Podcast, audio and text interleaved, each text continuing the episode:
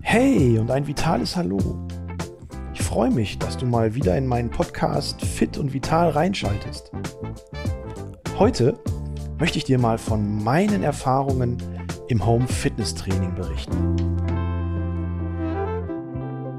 Du fragst dich sicher, was mögen das denn für Erfahrungen sein? Ja, das will ich dir erzählen, denn du wirst es nicht glauben, aber da ist mir doch in der letzten Woche tatsächlich ein kleines Missgeschick passiert. Ich habe eigentlich alles hier, bin ja Sportwissenschaftler und trainiere seitdem ich sechs Jahre alt bin, also über 40 Jahre. Da denkt man sich, okay, der weiß, was er macht. Das habe ich auch gedacht. Und so habe ich dann mal angefangen, ein bisschen zu experimentieren, zu gucken, wie kann ich denn mit dem Equipment, was ich da habe, Übungen so ein bisschen abwandeln. Okay, was habe ich gemacht? Ich habe meinen Turnkasten genommen, die Füße oben drauf gestellt, habe zwei Kettlebells genommen, habe dann also Liegestütz auf Turnkasten und Kettlebells gemacht. Soweit, so gut. Hat eigentlich auch super funktioniert, bis dann kurz vor Schluss eine Kettlebell zur Seite gekippt ist. Was war passiert? Ich habe in der Positionierung nicht genau darauf geachtet, wie die Kettlebell steht. Und so war eine Fliese ein kleines bisschen höher als die andere. Und mit unterschiedlichem Druck auf die eine und die andere Kettlebell ist plötzlich eine Kettlebell zur Seite gefallen und ich bin lang hingeschlagen. Bums! Na bravo. Alles halb so schlimm, habe ich gedacht. Und dann ist mir aufgefallen, oh, mir tut der kleine Finger weh. Der war nämlich eingeklemmt zwischen Kettlebell und Fliese. Und, was soll ich dir sagen? Gebrochen. Scheiße. Und das mir. So ein Mist.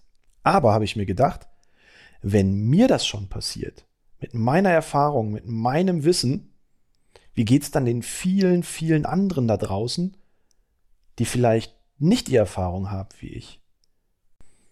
Denn die meisten Unfälle passieren ja bekanntlich im Haushalt. Und so war es auch bei mir. Naja, also, dementsprechend, wie gesagt, der Anlass, diesen Podcast mal dem Thema Risiken und Gefahren im Home Fitness Training zu widmen. Was kann man denn falsch machen? Worauf muss ich denn achten? Und wie komme ich heil aus der Nummer wieder raus? Okay, Schauen wir mal drauf.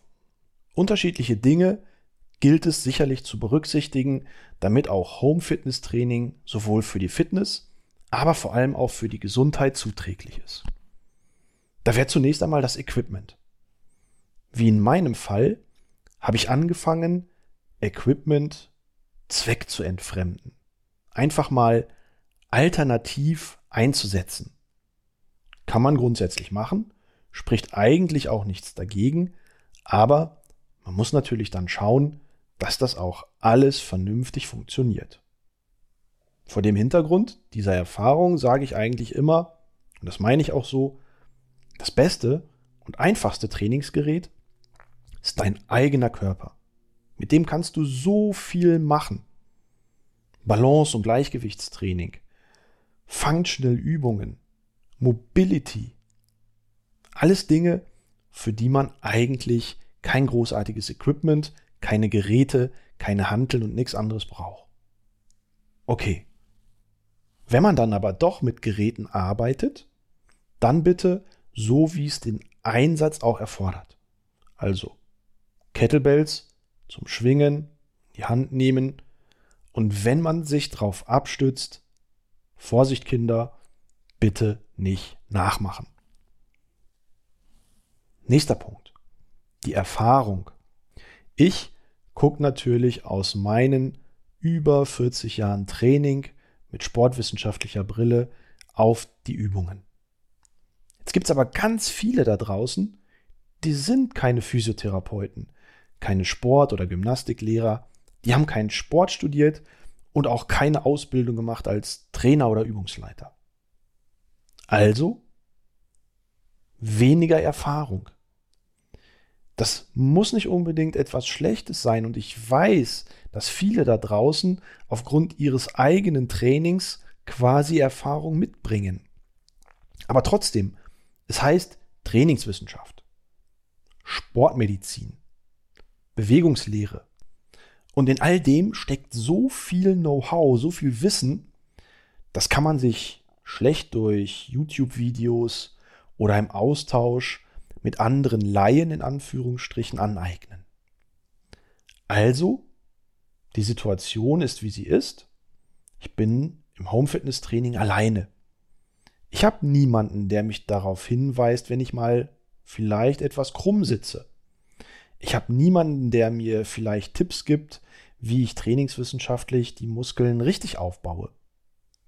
Also muss ich natürlich schauen, dass ich das, was ich zu Hause mache, in irgendeiner Form qualitativ abgesichert bekomme. Da helfen uns natürlich entsprechende Foren in den sozialen Medien. Da helfen uns manchmal auch entsprechende YouTube-Videos. Aber am Ende des Tages trainiert man trotzdem alleine und es ist kein Trainer da, der einem sagt, wie man richtig sitzt, wie man die Schultern hält, den Kopf in Verlängerung der Wirbelsäule, das Bewegungstempo kontrolliert oder auch die Gewichte und die Ausführung der Übung. Da steckt eine ganze Menge an Gefahren drin. Wie ist meine Haltung? Wie belaste ich mit der Übung vielleicht meine Wirbelsäule oder die Gelenke? Welche Muskelpaare gehören zusammen und sollten auch entsprechend trainiert werden? All das sind qualitative Fragen, die es in einem guten Training zu berücksichtigen gilt. Manchmal vergisst man das dann auch zu Hause, wenn man alleine trainiert und niemand da ist, der einem hilft. Nächster Punkt. Manchmal ist es auch das fehlende Körpergefühl. Man überschätzt sich schnell. Und gerade wenn man kreativ versucht, irgendwelche Übungen zu adaptieren, wo man das Equipment nicht hat, ist auch die Unfallgefahr nicht von der Hand zu weisen.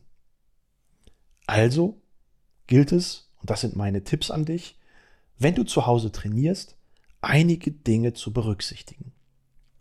Erstens, Achte auf deine Haltung. Bewegungstempo, Bewegungsbelastung, Gewichtsbelastung sollten dem angepasst werden, was du trainingstechnisch erreichen willst auf der einen Seite, aber auf der anderen Seite auch, wie du dich wohlfühlst. Zweitens, nutze Equipment so, wie es vorgesehen ist. Oder noch besser, arbeite mit dem eigenen Körpergewicht. Denn das eigene Körpergewicht ist das beste Trainingsgerät der Welt.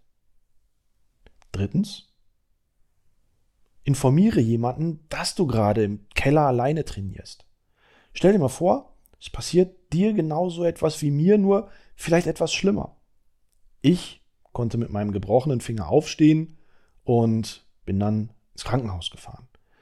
Aber es gibt vielleicht auch andere Situationen, die sehr, sehr schnell zu einem Notfall werden.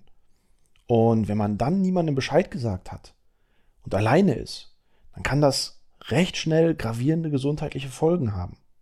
Also, passt lieber auf euch auf, wenn ihr da in euren vier Wänden alleine trainiert. Ich will damit nicht sagen, lasst es lieber sein. Ganz im Gegenteil. Irgendwie müssen wir ja die Zeit jetzt überbrücken, solange wir die Fitnessstudios noch geschlossen haben oder die Sportvereine nicht in die Sporthallen kommen.